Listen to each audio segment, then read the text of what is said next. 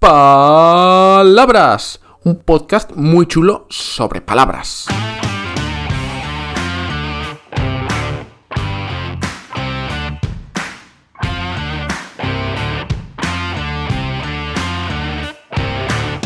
Hola, hola, ¿qué tal? ¿Cómo estás? ¿Has desayunado bien? ¿Qué tal has dormido? ¿Todo bien? ¿En orden? Genial. Soy Borja Odriozola y estás escuchando un nuevo episodio de Palabras, el podcast sobre palabras, porque como sabes, o a lo mejor no, el español tiene alrededor de 100.000 palabras. Y en este podcast vamos a hablar de todas ellas, una a una, episodio a episodio. Y la palabra que toca hoy nos la trae Irene. Atención. Hola Borja, nada, me encanta lo que haces, lo que transmites y pues la palabra que me gustaría que apareciera en el podcast es la de salario. Gracias a ti, Irene. Primero porque me encanta cuando me hacéis la pelota. Y segundo porque la palabra salario la verdad es que es muy interesante. Es bastante probable que ya la conozcas porque además se dice de forma muy similar en otros idiomas. Lo que tal vez no conozcas es su origen. Pero antes de ir al origen, nos vamos a ir a su definición. El salario es un dinero que recibe una persona por prestar unos servicios. Este dinero lo recibe de un empleador, de la persona que lo ha contratado, y normalmente se paga de manera periódica. Entonces, si estás trabajando y recibes dinero, eso no significa automáticamente que estés recibiendo un salario.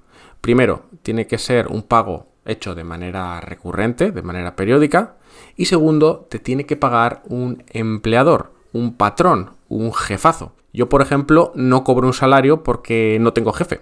Bueno, sí, tengo uno horrible, que soy yo mismo. Lo que tengo son clientes, así que en mi caso, pues no tengo un salario. La gente que trabaja por su cuenta, como yo o como muchos otros, lo que tenemos es una facturación cada mes, es decir, lo que conseguimos vender. ¿Tú qué prefieres? ¿Facturar o tener un salario? Me puedes responder en el enlace de este episodio. Y de paso me mandas tu palabra favorita del español para que hable de ella en los próximos episodios. Que ya sabes que aquí hablaremos de todas, pero el orden lo decides tú. Si quieres escucharla en lo que te queda de vida natural, mejor envíamela, ¿vale? Por si acaso. Ahora, vamos a irnos por fin al origen de la palabra salario. Ah, no, no, no, espera, me he olvidado de contarte que en español la palabra salario suele combinarse con frecuencia con algunas otras. Por ejemplo, el salario mínimo o salario mínimo interprofesional, que es la cantidad mínima que se le puede pagar a un trabajador en un país determinado. Ahora no sé cuánto está el salario mínimo en España, pero al menos en el momento en que grabo este episodio, creo que en torno a los 1000 euros.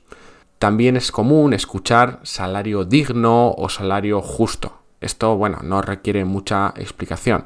Todo el mundo quiere recibir un salario digno y para eso pues podemos luchar hasta conseguirlo o montártelo por tu cuenta para ver si consigues llegar a esa cantidad que a ti te parece digna. Que por cierto, si te gusta este tema, tengo otro episodio estupendo sobre la palabra emprendedor. Creo que es el episodio 17.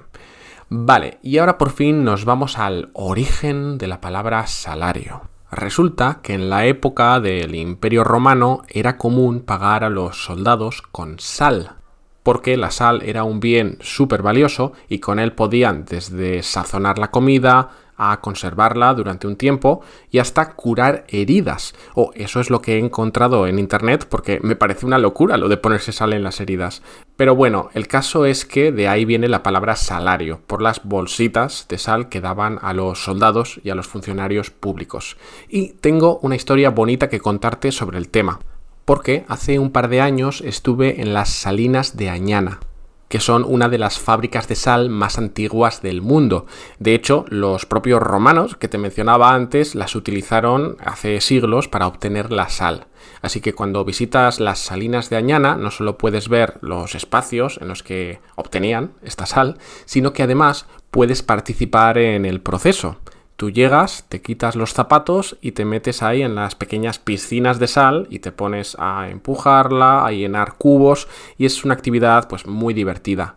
Y lo mejor de todo es que cuando terminas, cansado, después de estar trabajando en una mina realmente, adivina cómo te pagan.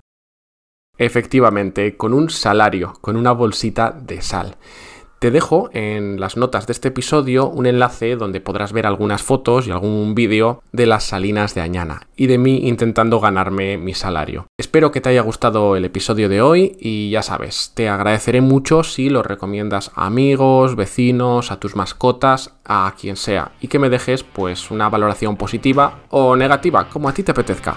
Venga, nos escuchamos en el próximo episodio. Hasta pronto.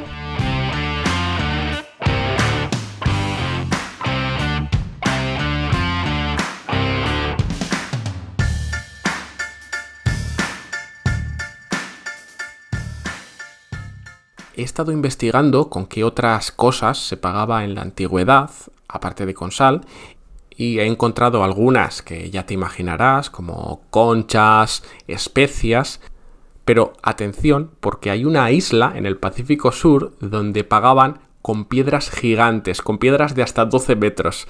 Es decir, tenían que ir hasta el, el, continente para recoger una piedra y cuanto más grande era, más duro era el viaje de vuelta y más valor tenía. Me encanta la idea. Creo que voy a empezar a cobrar las clases así.